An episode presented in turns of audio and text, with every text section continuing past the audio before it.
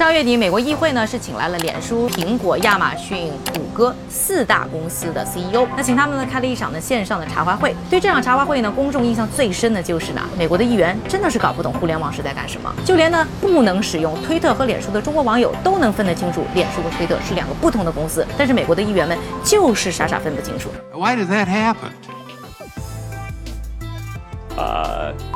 当然，大家呢不用被这些浮云所干扰，最应该关注的呢还是这一场茶话会上的探讨核心，就是这四个公司是不是太大了？World's largest online search engine, dominant provider of smartphones, with the largest online marketplace in America, the world's largest provider of social networking services. 这些议员想要知道的呢，是不是继续要让这些大公司再大下去，或者说啊，是不是让他们在各自的领域继续垄断，或者呢，让他们各自分家？说到垄断呢，就是在某一个市场拥有呢绝对的话语权和绝对的资源，一听上去呢就自带着一种邪恶感，就好像呢，像我这个块头跟一个大个子吵架，肯定呢大家会觉得这个大个子在欺负我。而对于呢垄断呢，大家集中的槽点呢，就是在于认为它会削弱竞争，所以早在呢一八九零年的时候，美国就推出了第一部。打击垄断的法律，一个反垄断法，像什么洛克菲勒家族的石油巨头啊，像什么微软啊这样的美国大公司呢，都因为垄断被美国政府啊修理过。但是呢，另一方面有呢像 Peter Thiel、皮德泰尔这样的硅谷大佬呢，是观点恰恰相反，他们认为啊，什么垄断绝对是人畜无害，恰恰是这些呢竞争才是呢对于社会最有危害的。You want to always avoid competition, and so uh. Hence, uh, competition is for losers. 说出这么奇葩的话，彼得泰尔呢也有他的理由。他认为，如果竞争，他就挣不到钱，挣不到钱呢，大家就没有一个 incentive，没有一个动机啊去创新。所以，对于呢创新也是没有利的。听上去呢还是有几分道理的。倒不是太明白。不过听起来蛮不错的。到底垄断是好还是坏？它是呢创新的温床，还是呢扼杀创新？到底我们应该怎么监管，才能更好的让垄断为我们服务呢？今天呢，我们的商业侦探家就要通过呢一个三十多年前 AT&T 的拆分案，和大家好好的深挖一下。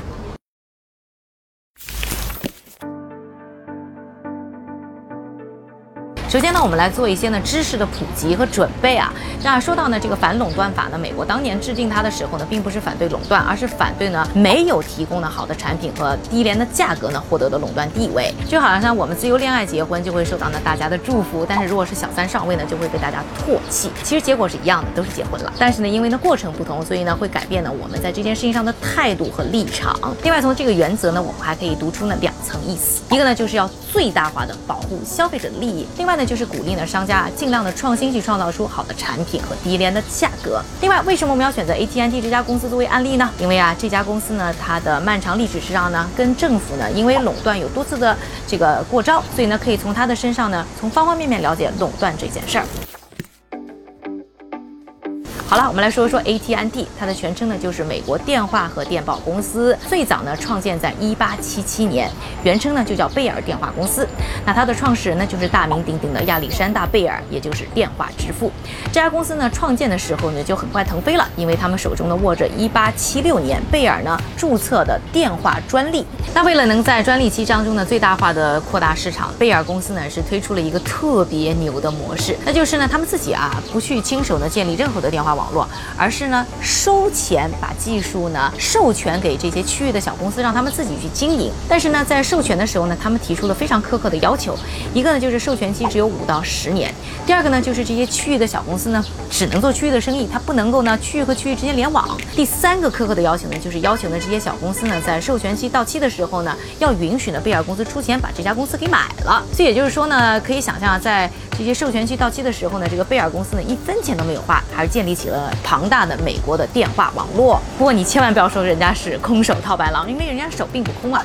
这个技术可比钱更值钱呐。最后呢，其实贝尔公司呢并没有呢大部分的去收买呢这些公司，只是买了部分的股份，因为他们把更多的钱呢是放去做一个更大的事情，建立了一个全国的长途电话网络，把呢各个区域的生意呢就串了起来，并且在一八八五年的时候呢建立了一个子公司，这个子公司呢就叫做美国电话和电报公司，也就是 AT&T。当时呢从从纽约到芝加哥啊，打一个长途每分钟的收费呢是两美元，听上去呢虽然有点贵，但是还能忍。但是你要知道换算到现在的价值，那就是一百美元呐，那简直打的不是电话就是老虎机呀。Twelve dollars for the first three minutes, and four dollars for each additional minute plus tax. 那到了一八九三年的时候，贝尔的专利呢就到期了，全国各地呢就涌现出了一些呢区域性的小公司，一些小的竞争对手。但是因为呢贝尔公司呢拥有呢唯一的全国长途电话网络，所以呢依然呢具有绝对的市场优势。当时呢面对它的竞争对手啊，像大鱼吃小鱼一样的，嘟嘟嘟嘟嘟，全部吃掉了。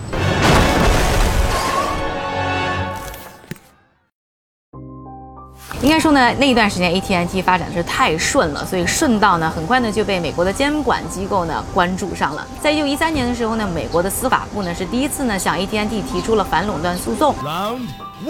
那结果呢是 AT&T 呢和联邦政府呢调解，AT&T 呢继续保持呢它垄断的地位。不过呢，他表示呢不再会乱吃这些竞争对手了，同时呢也会允许这些区域性的小公司之间呢进行呢长途联网。应该说呢有这么一个结果，是因为呢 AT&T 它确实提供的服务是别人提供不了的，它的长途电话又是大家非常需要的，所以这件事儿并没有错。关键在于呢 AT&T 不让小公司们自己去联网，不让别人做长途电话的生意，这就是它的不是啦。所以第一次过招呢，美国政府其实拆掉的呢是造成垄断的渠道门槛。在第一次呢和美国政府因为垄断过招之后呢，贝尔电话生意呢依然做得还不错，而且特别是搭上了美国政府政策的一些呢顺风车，在一九二五年的时候，他们在美国市场的占有率呢高达百分之九十，正在呢慢慢实现着贝尔老先生当年的梦想。I believe in the future,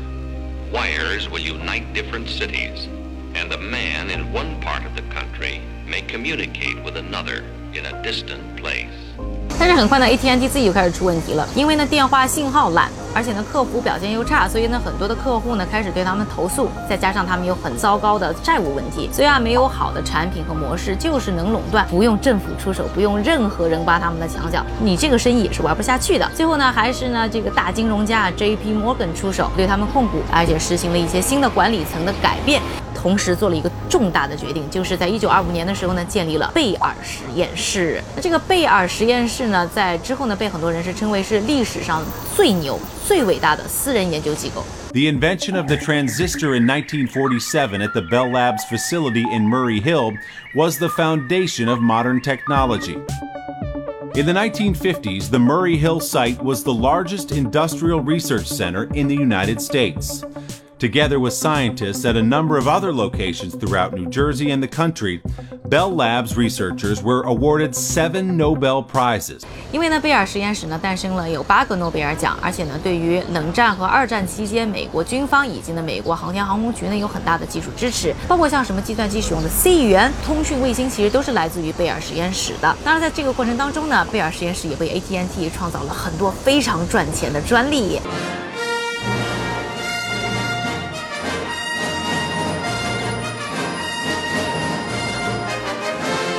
在这一阶段呢，垄断给 AT&T 带来的规模效应呢，帮助呢 AT&T 可以更好的进行呢技术上的革新和开发，特别是像去接刚才我们说到的通讯卫星这样的大案。而另一方面呢，因为技术上的突破呢，又让呢 AT&T 可以巩固他们在行业当中的霸主地位。所以从呢 AT&T 转型的故事呢，我们就能看得出来啊，垄断本身其实也是需要呢创新来维护的。The Bell Telephone System presents Telephone Time. 一九四零年的 AT&T 呢，可以说呢是纵向垄断了整个的通讯行业，不但是向它的用户呢提供呢本地电话、长途电话，另外呢用户使用的电话机以及呢相关的各种设备呢，也是呢 AT&T 呢旗下的子公司生产的。而非 AT&T 系的公司呢，想要使用他们的网络、使用他们的技术或者他们的设备呢，都是要向呢 AT&T 交所谓的技术许可费。树大招风的 AT&T 呢，很快就引起了美国司法部的关注。在一九四九年的时候呢，美国的司法部第二次啊向 AT&T 提出了诉讼。而且呢，这一次呢，反垄断的诉讼的目标也非常的明确，就是要把 AT&T 给拆了，要打破呢这个控制了分销技术以及呢硬件生产的全产业链垄断。一九五六年呢，七年的诉讼长跑结束啊，那美国的联邦通讯委员会呢和 AT&T 达成了协议，AT&T 呢依然能够保住全身占有呢市场的垄断地位，但是呢他们的市场份额呢被限制了，他们呢只能在通讯领域呢做生意，而不能把自己呢的垄断的优势呢延展到其他行业。行业上。另外呢，就是呢，AT&T 呢，他们生产的设备呢，只能自己使用。还有一个非常非常重要的这场案子的一个结果呢，就是呢，AT&T 必须把它所有的专利免费的授权给公众去使用。为什么这个 AT&T 免费授权它的专利这件事情这么重要呢？要知道呢，在这个结果之后呢，美国呢有百分之一点三的专利，也就差不多将近八千个专利呢，一下子免费给所有的其他公司可以使用了。这个呢，一下就刺激了创新。美国的创新可以说是被刺激增长了百分之十一。那换算成今天的价值呢，就是差不多达到呢五十七亿美元，还是非常可观的一笔。除此之外，在一九六七年的时候呢，FCC 就刚才说到的联邦通讯委员会呢，又和呢 AT&T 呢，有了新一的一个裁决，就是让呢第三方呢可以呢直接介入呢 AT&T 的网络，这个就带来像什么传真机啊、答录机啊等等的又一些呢创新发明的出现。所以在第二次呢美国政府呢和 AT&T 的过招当中，我们虽然看见呢 AT&T 呢还是保持住了自己的全身，而且呢保持住了自己的这个垄断地位，但是呢实实在在的呢是打破了技术上的一些壁垒，所以对于创新真正的带来了一些刺激。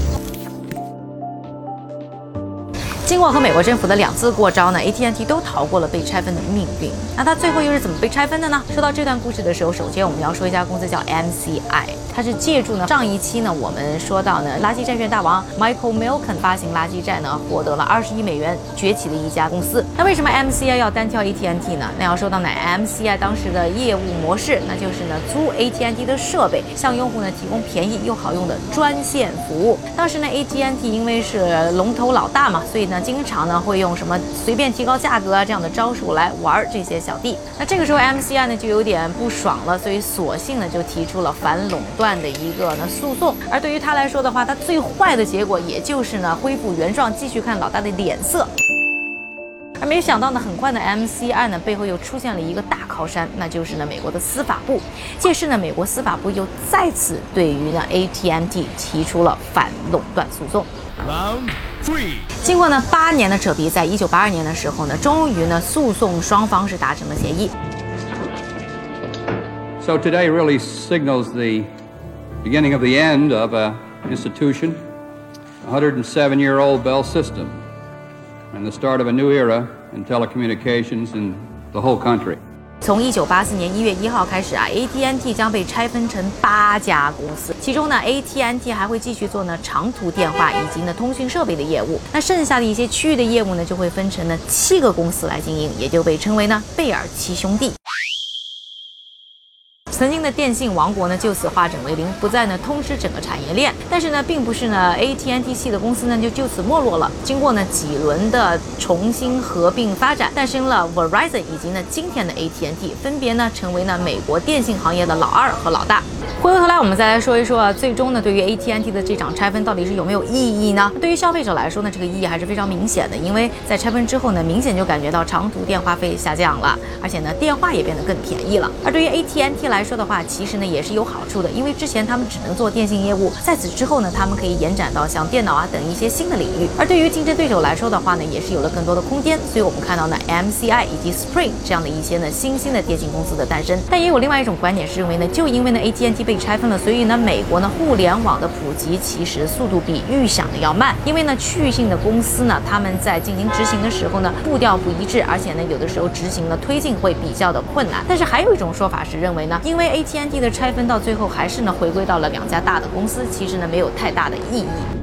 今天和大家回顾呢 AT&T 这个案例呢，也是想告诉大家，其实垄断这件事啊，好和坏是没有一个定论的。就像呢 AT&T 的各个阶段呢，其实垄断曾经带来过呢非常多的创新的优势，也曾经呢损害过消费者的利益。而面对我们今天互联网的时代，这些大公司要不要拆分这个问题的时候呢，其实我们也很难呢，就因为垄断两个字就给他们贴上标签，也不可能像特朗普呢在推特上说的那样，用一个拆分的总统执行令啊就解决一切的问题。那面对垄断呢，我们还是呢要从两个方面呢去想，一个呢就是想啊垄断带来的规模效应是不是呢真正创造的价值，不管呢是从呢研发的投入上，还是说呢为消费者创造好的产品降低价格上。另外呢就是呢垄断的这些公司啊有没有利用垄断的地位去阻止其他公司的发展？关于这四大公司是不是要被拆分呢？相信大家在未来呢还会看到呢更多的下文。但是我是觉得啊，从 AT&T 的案例就可以看出，也许呢不一定通过拆分，通过其他的一些政策手段，我们同样呢可以呢防范呢垄断带来的一些问题，让垄断成为我们更好的工具。喜欢我们视频的朋友，请一定记得要转发、点赞和关注。